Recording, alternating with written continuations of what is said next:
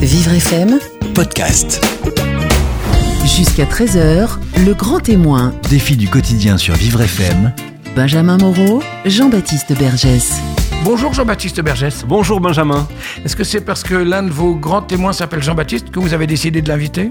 Effectivement, un petit peu, mais aussi parce qu'il a une histoire assez intéressante à, nous raconter, puisque cette semaine, c'est la semaine nationale sur le don de moelle osseuse. En France, chaque année, près de 2000 dons de moelle osseuse sont réalisés. Elles permettent de sauver la vie de malades atteints de plusieurs maladies graves, hein, comme les leucémies. Et à l'occasion de, cette semaine, j'ai voulu donner la parole à deux personnes concernées. Jean-Baptiste, donc, qui lui a été donneur en 2017, et Christelle, qui elle a été greffée en 2007. Ils vont nous expliquer aujourd'hui justement euh, leur, euh, leur témoignage, et, et à travers leur témoignage, ils vont nous expliquer en quoi c'est important justement de sensibiliser le grand public aux dons de moelle osseuse. C'est très très important et on en parle aujourd'hui sur Vivre FM. On écoute avec vous le beau parcours de Christelle et de Jean-Baptiste sur Vivre FM avec vous jusqu'à 13h. Jusqu'à 13h, le grand témoin. Défi du quotidien sur Vivre FM. Jean-Baptiste Bergès. Le grand témoin sur Vivre FM aujourd'hui, émission spéciale à l'occasion de la 12e semaine nationale de mobilisation pour le don de moelle osseuse. C'est jusqu'au 19 mars et je suis ravi d'accueillir aujourd'hui deux invités. Christelle, bonjour. Bonjour. Et Jean-Baptiste, bonjour. Bonjour. Alors déjà, il faut préciser que vous ne vous connaissez pas. Euh, je précise, je, pour vous présenter à, à nos auditeurs, Christelle, vous, vous avez été greffée en 2007. Et Jean-Baptiste, vous avez été donneur en 2017. Donc vous êtes euh, bien placés tous les deux pour euh, justement euh, parler de, de ce don de, de moelle osseuse, expliquer à nos auditeurs pourquoi il est important de, de donner de, et, et expliquer en, en quoi ça peut sauver des vies. Parce que ça peut sauver des vies, ça vous a sauvé la vie, Christelle. Complètement, c'est grâce à des gens euh, comme Jean-Baptiste justement que je suis là aujourd'hui. C'est assez marrant que vous ne vous connaissez pas. Qu'est-ce Mais que, moi, que je vous suis, ressentez, vous, je Christelle suis émue en fait, parce que c'est la première fois que je rencontre quelqu'un qui a donné, donc euh, c'est vrai que c'est assez émouvant quand même pour moi. D'accord, qu'est-ce que ça vous évoque? Qu'est-ce que ça vous, Ben, la, la générosité gratuite en fait, voilà, le fait que quelqu'un puisse s'inscrire comme ça en sachant très bien qu'il connaîtra jamais la personne pour qui il donne. Et euh, non, c'est un, un beau moment. Parce que ce sont des dons anonymes. hein. Euh, on, va, on, va, on va en parler Mhm. tout au long de cette émission. Alors Jean-Baptiste, vous, qu'est-ce qui vous a poussé à donner justement et à être donneur? Alors moi personnellement, euh, dans ma ville, je connaissais une association qui s'appelle Ensemble contre les leucémies, pour qui, peut-être qu'on en parlera, euh, j'ai organisé un festival de musique où on a reversé les fonds. Euh, ça a commencé il y a, en 2014. Donc en même temps, ça m'a moi-même sensibilisé à, à la cause et ça me paraissait euh, logique pour des milliards de raisons euh, de, de s'inscrire sur les registres. Et, euh, et j'ai été appelé donc euh, cette année pour ça. Donc on va, on va expliquer, parce que c'est vrai que c'est... On va expliquer vraiment comment ça se passe, parce qu'il y a plein de préjugés autour de ça, les gens ne savent pas, ne sont pas concernés, donc au moins on a le temps de parler aujourd'hui sur Vivre FM, et on va expliquer vraiment à travers vos parcours euh, en quoi c'est important justement d'être sensibilisé à, à ce don de moelle osseuse. Alors euh, cette semaine, donc c'est la semaine nationale de mobilisation pour le don de, de moelle osseuse. Euh, cette année, il y a deux objectifs, recruter une population plus jeune, notamment des, des hommes de moins de 40 ans, euh, et diversifier les origines géographiques des nouvelles personnes inscrites. Euh, pour quelles raisons, Christelle, déjà? Pourquoi des jeunes de moins de 40 ans? Pourquoi c'est important ça? Là, je ne connais pas vraiment la raison. En revanche, sur l'origine géographique, oui, parce qu'on m'avait expliqué que euh, quand on est type européen, on a beaucoup plus de chances d'avoir un donneur. Et c'est vrai que c'est un grand manque. Les médecins m'avaient expliqué qu'ils avaient un des gros manques au niveau de la diversité géographique. Et on a une chance sur un million d'avoir un donneur euh, compatible. Donc, c'est pas beaucoup. Donc c'est pour ça qu'il faut C'est diversifier. pour ça qu'il faut absolument diversifier et que plus il y aura de donneurs, mieux ce sera pour les malades. Et concernant les, les jeunes, euh, les hommes euh, de moins de 40 ans, en fait, les greffes de moelle osseuse offrent de meilleures chances pour les malades lorsque les prélèvements sont effectués chez, chez des hommes jeunes. D'accord. pour ça que c'est comme le important. receveur, en fait. Voilà. Plus on est jeune, mieux c'est. C'est important que c'est c'est pour ça que c'est important de, de sensibiliser euh, les dons de de- de- d'hommes euh, de, moins de 40 ans. Alors quelle est, quelle est votre histoire, Christelle? Racontez-nous un petit peu pourquoi vous avez eu besoin d'un don de moelle osseuse? Eh bien, moi, euh, j'allais très bien. Et en quelques jours, euh, j'ai eu des, ganglions, en fait, qui sont apparus. Euh, à ce moment-là, j'étais enceinte de six mois.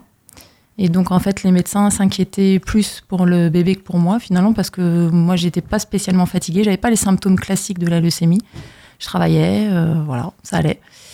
Et puis, en fait, euh, on va dire que la guillotine est tombée euh, le 20 février 2007 où donc j'ai appris que j'avais euh, une leucémie, que j'allais pas pouvoir garder mon enfant parce que c'était en gros lui ou moi, et que j'allais plus pouvoir avoir d'enfant non plus après. Et puis assez vite, en fait, euh, la greffe est apparue comme euh, indispensable. En fait, au début, je je voulais pas être greffée, c'est paradoxal, hein, mais on m'avait expliqué que si j'étais greffée, j'allais être stérile. Donc voilà, dans ma tête, c'était pas, j'étais pas encore prête. Donc juste déjà qu'on explique ce que c'est la leucémie à nos auditeurs. Déjà, vous, je pense Mhm. que vous étiez peut-être pas concerné par Alors, ce genre de je, je connaissais deux noms, mais après, euh, voilà, je m'étais pas intéressée de plus près. En fait, c'est tout simplement la, moelle osseuse qui dysfonctionne et euh, qui va produire des globules blancs à profusion, des mauvais globules blancs. Et petit à petit, la moelle, euh, elle est envahie, en fait, de ce qu'on appelle les blastes. Et moi, quand euh, je l'ai déclaré, c'était déjà très grave. Parce qu'on me l'a annoncé le lundi et le vendredi, j'étais en fait en train de, mourir, quoi. Donc, il fallait faire assez vite. D'accord. Donc la seule solution, c'était la greffe. C'était d'abord la chimiothérapie intensive et en fait très vite on a expliqué à mon mari dans un premier temps que la greffe était indispensable parce que la leucémie que j'avais, il y avait un très fort risque de récidive. Donc en gros c'était euh, j'avais 40% de chances de m'en sortir si je n'étais pas greffée. Alors qu'avec la greffe on était autour de 80%. Donc c'était pas négligeable. Alors comment ça se passe? Parce que c'est ça qui est compliqué. C'est pour ça qu'il y a cette semaine de nationale de mobilisation parce que les dons, euh, les dons sont rares, c'est ça?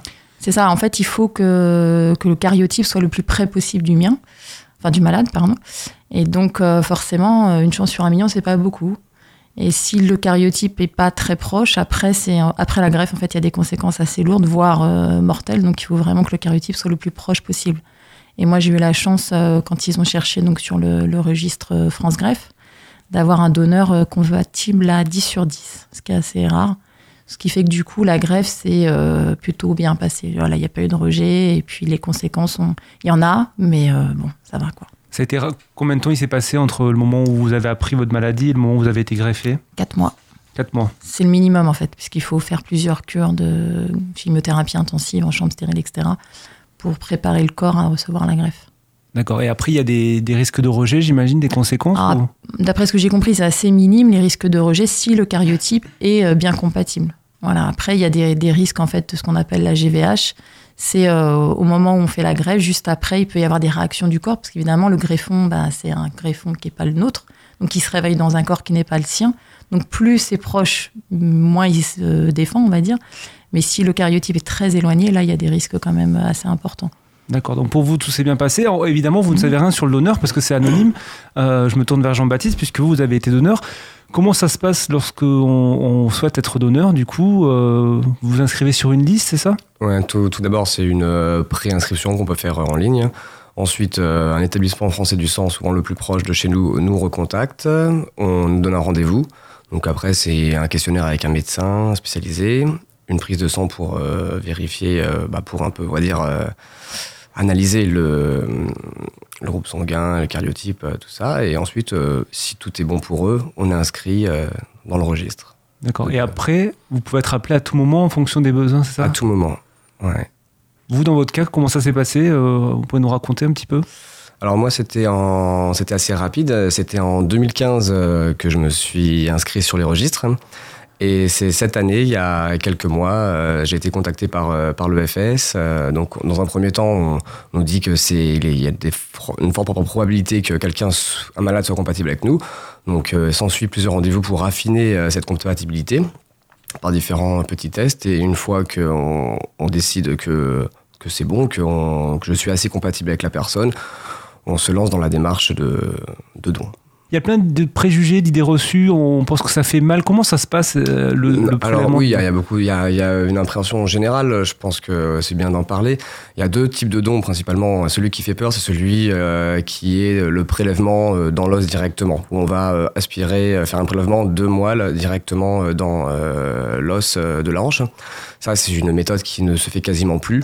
Euh, à l'hôpital, ils m'ont dit voilà, c'est vraiment si l'autre don, l'autre façon ne, ne, ne, ne fonctionne pas, on va faire ça en dernier recours. Sinon, euh, la méthode la plus courante est euh, ce qu'on appelle par aphérèse. C'est un peu comme un don de plaquettes. On subit un traitement avant le don qui va faire que nos os vont générer des cellules souches dans notre sang. Et quelques jours après, on va euh, dans une unité d'aphérèse où là, on va se faire prélever le sang, la machine va le filtrer, va récupérer les cellules souches et on va nous le remettre, euh, nous le redonner en direct. Donc il y a, il y, a, presque moins d'effets au moment du don que lors d'un don de sang, par exemple. Un don de sang, on peut être fatigué, on peut avoir des, voilà, des petites séquelles euh, dans les heures qui suivent. Là, on n'a rien du tout. Vous avez pas eu de, de- de conséquences, quoi. Vous- Non, le seul, seule chose un peu euh, qu'on pourrait considérer comme un peu embêtante, c'est que le don est un petit peu long. Il y en a pour entre 3 et 4 heures euh, sur place, mais euh, sinon, quelqu'un qui est déjà habitué à faire du don de plasma ou du don de plaquettes, c'est pas quelque chose qui devrait l'effrayer. Lorsqu'on vous a appelé, vous, vous avez ressenti quoi, vous? Parce que vous étiez inscrit, mais après, lorsqu'on vous appelle pour, voilà, pour vous dire ça y est, vous, va faire, vous allez faire un don, qu'est-ce que- qu'est-ce qu'on ressent? Alors automatiquement, il y a une crainte qui, qu'on ressent automatiquement parce que c'est quelque chose, euh, ça fait appel à tout ce qui est milieu médical, donc automatiquement, euh, ça rappelle, euh, c'est pas clairement connoté comme quelque chose de positif, mais en même temps, c'est paradoxal, on, on considère que c'est une chance aussi d'avoir été appelé, on considère que on est la chance en fait finalement de quelqu'un. Et ça c'est ce qui nous pousse à, à le faire et à voir la beauté de, de cet appel et de cette compatibilité avec quelqu'un. Le fait de se dire on va sûrement pouvoir sauver une vie donc après ça la, la crainte en général euh, passe au second plan et c'est pour ça qu'il faut bien être informé parce qu'en général maintenant je le sais je pourrais le refaire demain s'il fallait la crainte est vraiment euh, c'est dans la tête hein. Une fois qu'on a donné, on peut le refaire plusieurs fois ou comment? Alors une fois qu'on a donné, non, on est, euh, on peut le refaire plusieurs fois, mais sous certaines conditions. Euh, Ce que je veux dire, c'est qu'on est retiré des, du registre. C'est la loi qui veut ça. On peut, on ne peut plus être appelé pour donner anonymement. Par contre, euh, pour donner pour quelqu'un de la fratrie, de la famille, ça, il n'y a aucun souci. On peut le faire euh, autant de fois que- qu'on veut. C'est juste que moi, je ne suis plus sur le registre do- dorénavant. Christelle, vous qui avez euh, bénéficié d'un don, justement, d'un donneur anonyme, euh, une réaction à- au témoignage de Jean-Baptiste? Est-ce qu'on pense à son donneur après? Est-ce qu'au- est-ce Ah bah oui. Quand, quand, quand tout à l'heure, euh, tu as dit que ça passait au second plan et que ça apportait, c'est vrai que, que, que moi je me dis que ça doit aussi... Enfin, bien sûr, nous, ça nous sauve la vie, mais que ça doit aussi apporter aux gens qui donnent, parce que c'est quand même merveilleux, parce que quand tu dis « je dois certainement sauver la vie », c'est même quasi... enfin, c'est vraiment sûr, quoi. La preuve, moi, sans, sans ce donneur, je serais pas là aujourd'hui. Et, c'est vrai que moi, j'ai eu envie de le remercier. Je savais pas comment faire, parce que c'est vrai qu'on est dans sa chambre d'hôpital et on se dit... euh, mais euh, c'est grâce à quelqu'un sur Terre que je suis là, je le connais même pas. Enfin, c'est un peu bizarre. Hein Euh, et donc, du coup, j'ai demandé, en fait, euh, par l'intermédiaire de France Greffe, on peut écrire. Donc, on nous demande juste d'écrire en anglais, de pas dire si on est une fille ou un garçon, etc., pour voilà, bien préserver l'anonymat. Mais moi, j'étais très, très contente de pouvoir euh, faire ça. Donc, je l'ai fait et ça m'a voilà, apporté quelque chose aussi de, de me dire, ben, qu'ils sachent que, que je vais bien. Et là, ça fait dix ans cette année. Et je sais que je vais demander à mes médecins si je peux lui réécrire et lui dire que dix ans après, euh, je suis toujours là grâce à lui. C'est important pour vous de lui Ouais, ouais, ouais, ouais. Bah oui, parce que je trouve que c'est un geste. euh, Enfin, c'est c'est pas anodin, même si. Alors, c'est très bien de, de dédramatiser. Je trouve ça très bien que, que Baptiste et Jean-Baptiste, pardon, aient pu expliquer que finalement, c'était pas. Voilà, c'était pas si douloureux que ça, que ça. Voilà, que c'était pas grand chose, entre guillemets. Parce que, parce que voilà, ça, ça nous permet à, à nous, malades, de, bah, de poursuivre une vie euh, qui allait s'arrêter s'il n'était pas là. Christelle, restez avec nous, Jean-Baptiste aussi. On va marquer une courte pause et dans un instant, on continue de, de parler de, vos parcours de vie, de vos témoignages, de vos expériences. Euh, dans cette émission euh, consacrée justement à la 12e euh, semaine nationale de mobilisation pour le don de moelle osseuse, il faut en parler puisque donner la moelle osseuse, sa moelle osseuse, ça permet de, de sauver des vies. À tout de suite sur Vivre FM. Midi 13h, le grand témoin, Défi du quotidien sur Vivre FM. Jean-Baptiste Bergès. C'est la suite du Grand Témoin aujourd'hui, émission spéciale à l'occasion de la 12e semaine nationale de mobilisation pour le don de moelle osseuse. C'est jusqu'au 19 mars. Euh, Mes invités sont Christelle, euh, qui a bénéficié euh, d'un don de moelle osseuse en 2007. Euh, Vous, vous aviez une leucémie et grâce à un donneur, vous êtes aujourd'hui guérie. Ça fait 10 ans. Vous avez Oui. pu reprendre une activité. hein. Vous étiez enseignante, vous êtes conseillère pédagogique, c'est ça? Oui, c'est ça. Ouais, j'ai repris une activité assez vite, en fait, un an et demi après euh, être malade. D'accord. D'abord à mi-temps, quoi. La première année, quand même, parce que j'étais un peu fatiguée. Et puis après, à plein temps. On est, vous êtes accompagné aujourd'hui pour cette émission spéciale de, de Jean, Jean-Baptiste. Euh, vous, vous, vous avez été donneur, donneur de, de, de moelle osseuse. C'était bah, cette année, c'était en 2017 du coup. C'était Tout à fait, oui. c'était il y a pas longtemps? C'était il y a pas longtemps, c'était en février. D'accord. Ce qui est intéressant, c'est que vous ne vous connaissiez pas. hein, c'est ce que vous nous avez dit en deuxième partie d'émission. Souvent, les donneurs et les, receveurs ne se connaissent pas. On en a parlé tout à l'heure. Et là, c'est, intéressant de, vous rencontrer. Euh, ce que vous nous avez dit tout à l'heure, Christelle, vous étiez assez ému justement, euh, parce que c'est vrai qu'on peut se demander lorsqu'on reçoit un don de moelle osseuse, euh, ce qui pousse d'autres personnes à, donner, à nous donner, à nous sauver la vie. Bah oui, parce que c'est vrai que du fait que ce soit pour une personne qu'ils ne connaîtront jamais, c'est vrai que c'est vraiment un, un don de soi quelque part. Donc c'est vraiment euh, être extrêmement généreux, l'altruisme. Enfin voilà, moi c'est ça qui me, qui me touche particulièrement. Et c'est vrai que c'est vraiment la première fois que je rencontre quelqu'un qui, qui a donné. Donc c'est euh, c'est vraiment émouvant pour moi en tout cas. Alors cette année, la, la, la, campagne a deux objectifs recruter une population plus jeune, notamment des hommes de moins de 40 ans, parce que euh, on l'a dit tout à l'heure, apparemment le, la greffe a, a, plus de chances euh, de, de, fonctionner lorsque les dons euh, de moelle osseuse sont prélevés chez des hommes de moins de 40 ans. Et puis euh, diversifier les origines géographiques des nouvelles personnes inscrites, parce que là aussi vous nous l'avez dit, Christelle, voilà plus il y a plus les origines géographiques sont diverses, plus on a de chances de, de trouver euh, une personne compatible, parce qu'il y a une chance sur un million, c'est ça, de trouver ça. Une personne qui est compatible avec nous. Donc c'est mmh. Assez, euh, assez peu. Euh, avant de continuer un petit peu de parler de tout ça, qu'est-ce qui vous, pourquoi vous avez accepté de, de, de témoigner aujourd'hui? Quel est votre message à chacun? Jean-Baptiste, peut-être vous qui avez donné votre, votre moelle osseuse bah, moi, ça me paraît simple, c'est parce que on manque de donneurs, donc automatiquement, euh, j'aimerais moi personnellement comprendre ce qui fait que les gens ne soient pas sur les registres. Donc, c'est peut-être le, le manque d'informations, les craintes. Donc, quelqu'un qui a pu faire, euh, qui a eu la chance de faire un don, enfin pour moi, ça me paraît logique de, véhiculer euh, mon expérience pour que voilà, que les gens comprennent moi-même ce que ça m'a apporté et comprennent qu'il n'y a pas à avoir de préjugés ou de craintes là-dessus. Donc je pense qu'il faut en parler. Et... Je pense qu'il y a peut-être un manque d'information, oui, de par rapport à... Il y a plein de préjugés qui... Quand on pense moelle osseuse, on pense à moelle épinière. Il n'y a rien, rien, à voir avec ça, il faut préciser ouais. peut-être. Euh... Quand on me l'a annoncé, je pensais qu'on allait m'ouvrir la colonne vertébrale, par exemple. Voilà, c'est vrai qu'il y, y, y, a une méconnaissance euh, de tout cela. Et c'est vrai que je trouve ça très intéressant de d'avoir deux personnes, un euh, voilà, qui a reçu et l'autre qui a donné, parce que finalement, euh, le fait de dédramatiser le geste, je pense que c'est surtout ça qui est important. Les gens ne savent pas. Moi, je ne savais pas. Quand on me l'a annoncé, je ne savais pas ce qu'était qu'une greffe. Je ne savais pas. Et pourtant, je m'intéresse à plein de choses dans la vie et j'en avais jamais entendu parler. Et, le fait de témoigner, de dire euh, effectivement tout ce que ça apporte personnellement dans sa vie aussi, euh, de pouvoir donner euh, de façon anonyme comme ça, et puis dédramatiser euh, la douleur, euh, les conséquences du geste, etc. Je pense que c'est ça qui fera que les gens s'inscriront. Alors, du coup, pour expliquer, donc les cellules de la moelle osseuse sont prélevées soit dans le sang, soit dans l'os du bassin, c'est ça C'est ça. Oui. Et elles se régénèrent en quelques jours. Ça, c'est important de, oui, de le préciser, oui. Jean-Baptiste. Il n'y a aucune conséquence euh, pour la personne qui donne.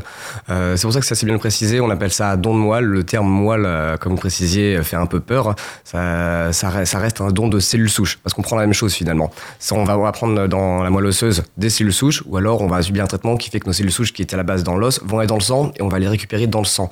Mais que ce soit un don en, pré, en prélevant dans la moelle ou dans le sang, c'est les cellules souches qu'on va récupérer au final. Donc on pourrait plutôt appeler ça d'ailleurs un don de cellules souches. Euh, c'est voilà. Donc il n'y a aucune conséquence après pour le donneur Aucune, aucune, aucune. Christelle, et du coup, la greffe, comment ça se déroule? Expliquez-nous un petit peu. Alors, c'est vraiment un jour que j'oublierai pas, qui restera vraiment gravé. Euh, C'était un, un, soir, puisqu'en fait, euh, donc la moelle est venue par train, voilà, ça, on me l'avait expliqué. Donc, euh, il a fallu que ça arrive jusqu'à l'hôpital. Et euh, en fait, c'est un simple pochon, comme un, quand j'ai recevais des, des, plaquettes, en fait, que j'avais besoin d'être transfusée euh, assez régulièrement. Et en fait, ça doit durer, alors je me souviens plus, je dirais une heure ou deux ou quelque chose comme ça. Et en fait, euh, c'est impressionnant parce que moi, je regardais euh, voilà, la, la poche s'écouler et j'étais en train de me dire, ben, ça, ça va te sauver la vie. Alors que c'est juste une poche. Donc c'est assez Donc vous euh, un moment à vraiment unique. Oui, oui, oui, oui. Bah, le médecin vient voir de temps en temps si ça va, parce qu'on peut avoir des petites réactions, ça peut gratter ou je sais pas quoi. Enfin, bref, moi, ça s'est très bien passé. Et euh, oui, c'est un moment euh, que j'oublierai pas, vraiment pas. Et à partir de ce moment-là, ça a duré. Il y, a, eu un moment de convalescence. Quelles sont les suites? Oui, un petit peu. Oui. Euh, bah, avant déjà, il y a une préparation. Donc on a une chimio très forte et on a aussi on a des, on a des rayons de la tête aux pieds puisque comme la, la moelle ça va partout donc euh, on est irradié euh, totalement. Donc ça ça dure quelques jours. Et euh, ensuite, il y a la greffe, et après, il y a le, ce qu'on appelle le moment d'aplasie, où on n'a plus, quasiment plus de globules blancs, plus de plaquettes, etc. C'est pour ça qu'on est en chambre stérile et qu'on reste euh, hyper protégé, hyper fragile. Et ça, ça dure. Euh, moi, j'ai dû rester un mois et demi, je crois, quelque chose comme ça, à l'hôpital. Et puis après, on sort. On n'est pas en super forme, mais on est hyper heureux de sortir, de respirer l'air pur. Et puis bah, petit à petit, euh, on récupère. Quoi. Au début, on a besoin de quelqu'un un peu pour marcher parce qu'on est un peu fatigué. Et puis bah, plus les jours passent et, euh, et plus c'est génial. Quoi. Alors quelques chiffres euh, avant de continuer. hein. Il faut savoir qu'en 2016, le don de moelle osseuse dans, la région Île-de-France, c'est 2508 euh, nouveaux donneurs inscrits sur le registre, 67% de femmes et 33% d'hommes. Euh, L'objectif en 2017, c'est c'est 2450 nouveaux donneurs à, recruter. C'est pour ça que cette semaine est indispensable. C'est indispensable d'en parler. Et puis, je, le redis, à l'objectif, c'est vraiment de, sensibiliser, sensibiliser les hommes de moins de 40 ans. Comment on explique euh, qu'il y a plus de femmes qui donnent euh, Jean-Baptiste, euh, je ne sais pas s'il y a une explication. Alors, Les- je les sais pas si j'ai une explication à ça. euh, personnellement, j'en ai pas. Euh, maintenant, euh, non. Les hommes ont peut-être plus peur des piqûres, de Bah, tout ça. c'est ce que j'allais dire. Les hommes sont plus chauchottes. Ah, carrément. Personnellement, j'ai- j'aime pas les aiguilles du tout. Mais bon, Ouais. ça m'est passé vraiment euh, au-dessus euh, quand on sait euh, ce qu'on va faire. Après, je pense que c'est. On, com- on comprend que c'est négligeable. On va sauver une vie. Quelqu'un qui est malade, qui est au bord du gouffre. Et nous, on va là. On a peut-être un peu peur des aiguilles. Et c'est quand même pas grand-chose, je pense. Ra- Racontez-moi, Jean-Baptiste, comment vous, vous avez été sensibilisé aux dons de, de moelle osseuse? Alors moi simplement c'est en discutant avec euh, l'association euh, Ensemble contre le leucémie. Après c'est euh, on va dire un cheminement personnel, intellectuel. C'est quand on comprend les conséquences de cet acte, ça, ça dépasse tout. Je pense qu'on peut rechercher la réussite personnelle par l'argent, par la gloire, par plein de choses. Je considère que sauver une vie, c'est au-delà de tout ça. Et je pense que tout le monde peut le comprendre, même si on en est un petit peu écarté en général par... euh, ce que, on va dire, la- vers quoi la société nous donne comme objectif, euh, pour moi, c'est une des choses que je considère les plus importantes que j'ai fait dans ma vie. Qu'est-ce que ça a changé chez vous? Pour moi, ça m'a fait prendre euh, beaucoup de recul sur le reste. Me, on va dire, euh, si je, peux- si je peux dire, euh, moins me prendre la tête sur des choses plus futiles et comprendre l'essentiel. Mais c'est rigolo parce que Christelle? euh, ce que tu es en train de dire, moi, c'est ce que je vis aujourd'hui après avoir vécu justement la maladie, ce, ce côté euh, savourer toutes les petites choses de la vie. euh, voilà, un verre de vin partagé avec mon mari devant la cheminée ce week-end, par exemple, voilà, c'était euh, c'était du pur bonheur alors que c'est pas grand-chose. Je pense que quand on traverse des moments comme ça, on savoure encore plus la vie après. Et finalement, je me rends compte que toi, en donnant, toi aussi, ça t'a apporté ça. Et je trouve ça génial. Finalement, on partage la même chose en ayant donné et en ayant reçu. Partager la même, euh, Mmh, la même vision de la vie de après, vie avec ouais. deux parcours différents. Deux parcours pourtant différents et euh, complémentaires, pour le coup. Et euh, je trouve ça plutôt pas mal. Du coup, Jean- Jean-Baptiste, comment ont réagi vos amis, vos proches, lorsque vous leur avez dit euh, que vous alliez être donneur Est-ce que vous avez réussi à en convaincre certains à travers votre histoire? Est-ce que Oui, oui, bah alors dans mon entourage, euh, les gens étaient très contents, très fiers de moi et ils ont conscience que c'est quelque chose de fort. Et, euh, et le fait de, oui, de me voir réaliser euh, ce don, plusieurs, bon, la plupart de mon entourage sont déjà sur les registres ou en phase de l'être. Euh, mais oui, en général, les gens, je leur pose la question après, je leur dis euh, Et toi, est-ce que ça t'intéresse pas? Est-ce que c'est quand même, c'est- rien? Et pourtant, tu pourrais faire quelque chose de, merveilleux. Donc, euh, ça a parlé aux gens, ça les a convaincus. Et vous allez continuer, je crois, puisque le 1er avril à 15h, vous organisez un événement. C'est ça, on organise un festival euh, de musique plutôt euh, type euh, métal moderne de 15h à 23h30 minuit le 1er avril. Et c'est un festival où nous reversons tous les bénéfices à l'association Ensemble contre le leucémie, justement. D'accord, donc ce sera à Sucy-en-Brie. C'est ça. Et, et des personnes vont aussi témoigner? Tout à fait, parce que récolter de l'argent, c'est bien. Ça aide l'association à aider les enfants malades, à donner pour la recherche, à organiser des campagnes de recrutement. Mais le jour J, le but, c'est aussi de sensibiliser les gens. Je pense que le gros travail euh, en ce moment, c'est pas euh, juste euh, donner de l'argent. Il y a, je pense, plein d'autres personnes ou institutions qui peuvent le faire. Nous, c'est sensibiliser. On se rend compte que c'est ça le problème. Pour que quelqu'un vive, c'est pas de l'argent qu'il faut, c'est euh, une personne qui veuille bien lui donner. Donc euh, c'est un moment qui rassemblera les gens et où on pourra les sensibiliser, et voire même on aura des feuilles de préinscription pour les préinscrire sur les registres. Donc rendez-vous le, le 1er avril à 15h à Sucy-en-Brie à l'EGMP, c'est ça? C'est ça. Christelle? Et ben j'y serai. Vous y je travaille à Sucy-en-Brie. Non, c'est vrai Sérieusement, Ah, oui. Donc Ah, c'est génial. C'est marrant, le hasard Ah, euh, fait bien oui, les choses. Je rappelle que vous ne vous fou. connaissiez pas et que vous allez ressortir de cette émission meilleur ami. Restez avec nous dans un instant, on continue de, de parler de, de- de vos parcours de vie de cette deuxième semaine nationale de mobilisation pour le don de moelle osseuse. On marque une courte pause et on revient juste après sur Vivre FM. Vous écoutez Le Grand Témoin, Défi du quotidien jusqu'à 13h sur Vivre FM. Jean-Baptiste Bergès. Le grand témoin continue sur Vivre FM. Aujourd'hui, nous parlons de la 12e semaine nationale de mobilisation pour le don de moelle osseuse. C'est toute la semaine jusqu'au 19 mars. Campagne euh, dont l'objectif euh, cette année est de recruter une population plus jeune, notamment des hommes de moins de 40 ans, nous l'avons dit, euh, puisqu'à ce jour, les hommes ne représentent que 35% des donneurs. Et, et, pourtant, les greffes de moelle osseuse offrent de meilleures chances pour les malades lorsque les prélèvements sont effectués chez des hommes jeunes. Et puis, le deuxième objectif de cette campagne, c'est aussi de diversifier les origines géographiques des nouvelles personnes inscrites. Je suis en compagnie de, Christelle qui a bénéficié d'une greffe euh, il y a 10 ans euh, et de Jean-Baptiste qui lui a été donneur cette année. Euh, ils ne se connaissaient pas, vous ne connaissiez pas. Maintenant vous vous connaissez, vous, avez, trouvé des, points communs justement. Euh, on va continuer cette émission. Dans quelques instants, on donnera la parole à, des auditeurs qui nous ont envoyé des, des questions concernant justement le, le don de, de moelle osseuse. C'est peut-être important de, de donner un petit peu euh, si on devait voilà, donner quatre bonnes raisons pour, euh, pour, euh, pour être un donneur, pour devenir donneur, Jean-Baptiste Déjà, la première, c'est que ça peut sauver des vies. Hein, nous l'avons vu avec votre témoignage. Christelle. Ah oui, pour moi, c'est la plus importante. Hein. C'est prendre conscience que on, va sauver quelqu'un. Je pense que tout le monde peut avoir cette empathie naturelle où on se met à la place. On, voit bien que ça peut arriver à n'importe qui, n'importe quand. On se met à la place de cette personne-là à qui on annonce qu'elle va sûrement mourir à cause de ça et que la seule chose qui peut la sauver, c'est quelqu'un qu'elle ne connaît pas, qui serait prêt à généreusement lui donner euh, un peu de, de ses cellules souches. Donc, on peut le comprendre. Euh, on se met à sa place. Moi, ça me paraît logique. Euh, qu'on a envie de ça donner. sauve des vies, en même temps on peut être tous concernés, on peut être tous euh, en avoir besoin à un moment ou à un autre. Ah bah oui, ça arrive vraiment du jour au lendemain. On peut être très très bien la veille et puis euh, du jour au lendemain on, on apprend ça et, et c'est vrai que euh, c'est très brutal et comme tu disais, on, euh, se dire qu'il y a quelqu'un qui attend, c'est vraiment ça. C'est que je sais que moi, à partir du moment où on m'a dit qu'il fallait vraiment une greffe pour que je m'en sorte, euh, voilà, tous les jours, je me disais, euh, voilà, j'espère qu'on va trouver quoi. C'est vrai que cette attente de savoir euh, qu'on a trouvé un donneur compatible, après, elle est longue. Vous, vous, Christelle, vous avez bénéficié donc d'une greffe parce que vous aviez une leucémie, mais il faut savoir que les greffes de moelle osseuse permettent de, de traiter 80% des maladies graves du sang. Il y en a plein d'autres, oui, il y a, hein, a pas que maladies, ça. Hein. Oui, tout à fait. Ouais, ça peut, enfin voilà, ça peut bien évidemment guérir les leucémies, mais pas que. Il y a plein de maladies qui nécessitent une greffe. L'autre euh, bonne raison, c'est que c'est pas si contraignant que ça, Jean-Baptiste, de donner sa, sa moelle osseuse. Non, du tout. Non, c'est euh, c'est similaire à un don de plaquettes. Quelqu'un qui a déjà donné son sang ou son plasma, euh, ça lui changera pas, pas grand chose. C'est pas douloureux, c'est pas risqué.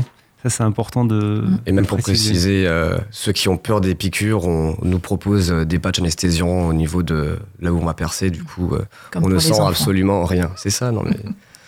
Voilà, les, les, adultes qui ont peur, il faut. Ouais, ouais, normal, ça marche hein, bien en plus, ces patchs là, ouais, ça marche très bien. C'est vrai ouais, ouais. Il faut préciser en tout cas que c'est très important de, de, de, donner parce que en moyenne il y a une chance sur un million de trouver un donneur compatible pour un patient. Donc euh, chaque nouveau donneur inscrit compte. Euh, comment on, on, devient donneur, Jean-Baptiste? Quelle, quelle, est la démarche en fait? Comment on s'inscrit? Si là demain, je, maintenant, là tout à l'heure, je veux m'inscrire. Alors, euh, faut taper sur Google euh, inscription euh, registre moelle. On va tomber sur le site de la biomédecine, je pense, et c'est euh, c'est une préinscription. On s'inscrit en ligne et ensuite on, on, reçoit une convocation pour aller dans un établissement français du sang. Et là, on, ils nous font un petit, une petite prise de sang avec un questionnaire et puis ça dure pas plus d'une demi-heure, une heure. Et, et si tout est bon pour eux, on est sur les registres. Après, vous êtes sur un listing et puis il suffit d'attendre. Tout à fait. Voilà. Jean-Baptiste, tout à l'heure, vous, vous, nous avez parlé d'un événement que vous organisez euh, euh, le 1er avril, il me semble, à Sucy-en-Brie, c'est ça? Oui, oui c'est ça. C'est pour, euh, c'est contre les leucémies, c'est pour l'association la, Ensemble contre la leucémie. Voilà, Et vous lancez aussi un appel aux dons. Vous pouvez nous dire? Exactement. Donc, on a vu que le festival approche, approche vite. On vient de lancer une campagne d'appel aux dons pour nous aider à financer donc ce festival. C'est la troisième édition, donc on a quand même un budget qui s'est considérablement, qui, a, qui, a, vraiment augmenté.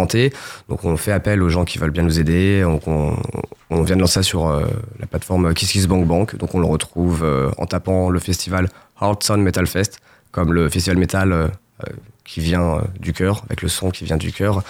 Et, euh, donc on le retrouve. Donc pour l'instant, ça, ça, avance bien. Mais j'invite euh, tous ceux qui autant euh, aiment la musique ou qui sont sensibles à la lutte contre la leucémie de nous aider à, à financer ça, parce que c'est pour cette année, mais ça nous aidera aussi à, à continuer par la suite. À... Cette association Ensemble contre la leucémie, elle a été créée pour qui, pourquoi, quand? Alors, ça, elle a été euh, créée en 98. C'était, c'est, c'est, c'est- ça vient de, de l'histoire d'un jeune de la ville qui s'appelle Tommy qui a été euh, guéri euh, grâce à un don de, grâce à un don de moelle justement. Tout part de là. Christelle, un- une réaction peut-être à ces événements qui sont, qui sont organisés, c'est important j'imagine? Bah, euh, bah oui, moi, forcément, ça me, ça me touche toujours les gens qui, voilà, qui s'engagent, euh, qui sont concernés de pas, pas, pas si près que ça, en fait, finalement, parce que c'est pas, voilà, c'est pas dans ta famille directement, donc euh, c'est encore plus, voilà, c'est encore plus touchant des gens qui s'engagent comme ça en organisant ce, ce genre de manifestation. Donc c'est vrai qu'il faut encourager les gens à, à participer et à, et à financer aussi. Restez avec nous, Christelle, Jean-Baptiste. On va maintenant donner la parole à nos auditeurs. Ils ont été quelques-uns à nous envoyer euh, des questions. Euh, ils se posent des questions sur le don de la moelle osseuse. On a une première question de Marie, qui habite dans le 11e arrondissement de Paris. Elle vous demande est-ce que la moelle osseuse se situe dans la colonne vertébrale? Voilà une question que beaucoup de gens se posent. Comme on, Jean-Baptiste. comme on l'a dit tout à l'heure, non, justement, le terme moelle euh, veut, veut juste décrire euh, ce qu'il y a au milieu de l'os. hein. Donc, dans n'importe quel zoo, on a euh, de la moelle. Donc, euh, non, non, quand on va faire un don de moelle, d'ailleurs, comme je disais, on fait un don de cellules souches. Donc, on, ne va quasiment plus maintenant prendre directement dans l'os. Donc, ça se passe par filtrage dans le sang. Donc, euh, non, non, on ne touche pas du tout à la, à la colonne vertébrale et à la moelle épinière, ça, c'est sûr. Donc ça, c'est une, des Mhm. nombreuses idées reçues autour du, du don de moelle osseuse. Mais en même temps, c'est vrai que même vous, euh, Christelle, oui. vous ne saviez pas Pas du tout. à l'époque. Mm. Autre question de Patricia qui nous écoute dans le 12e arrondissement de, de Paris. Lorsqu'un donneur compatible est identifié pour un patient, doit-il être disponible immédiatement? Euh, non, non, alors ça, euh, moi ça s'est fait très rapidement, mais on, on nous propose euh, euh, différents, euh, différents jours euh, pour ça. Et le but c'est de trouver euh, ce qui est le mieux par rapport aussi au malade, parce que euh, lui, il va vachement décider euh, à quel moment euh, il faudra lui donner. Donc euh, c'est tout le travail de la coordination à l'établissement français du sang pour savoir à quel moment on peut me donner un rendez-vous qui correspondra à un moment où le donneur pourra recevoir et par rapport à mes disponibilités. Donc euh, tout se fait. Non, il nous demande, euh, il y a deux mois environ, environ deux mois, il nous demande est-ce qu'on part pas à l'étranger, est-ce qu'on est sur des disponibles. Et... Et après, le donneur peut être éloigné géographiquement. euh, le don arrive euh, par Ah oui, ça peut ça. arriver de partout en fait, hein, puisque c'est international le fichier. Donc euh, effectivement, moi je sais que c'était un, un don européen. Mais euh, pour reprendre ce que tu disais, c'est vrai a cette coordination, elle est importante puisqu'il faut que le malade soit prêt à recevoir la moelle et qu'en même temps le donneur donne. Enfin, il y a tout, c'est tout un travail assez important quand même euh, qui est fait par France Greffe par rapport à ça, effectivement. Autre question euh, de Clotilde Dévry. Est-il possible de demander un don à un proche?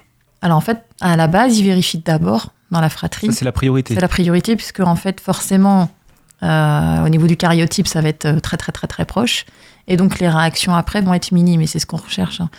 Donc on cherche d'abord dans la fratrie. Moi mon frère n'était pas compatible. Donc après une fois qu'on a vérifié que dans la fratrie, bah là faut de- trouver un donneur euh, sur le registre. Et souvent, c'est pas compatible entre frères et sœurs ça, ça Une chance sur quatre. Une chance sur quatre, d'accord. Mm, mm. Autre question de Mathilde de Paris 5. Peut-on chercher un donneur dans un autre pays? Ben, Je crois que oui, on l'a Oui. répondu. C'est Mhm. international.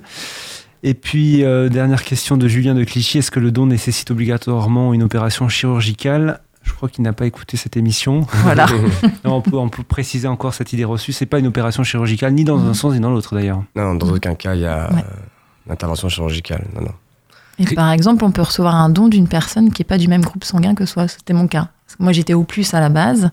Mon donneur était à plus. Et donc, j'ai pris son groupe sanguin. Voilà, j'ai changé de groupe sanguin, c'est paraît dingue, mais. Ah, mais vous avez vrai. changé de, de Ouais. groupe sanguin, Ouais, d'accord. ouais, ouais, ouais, ouais.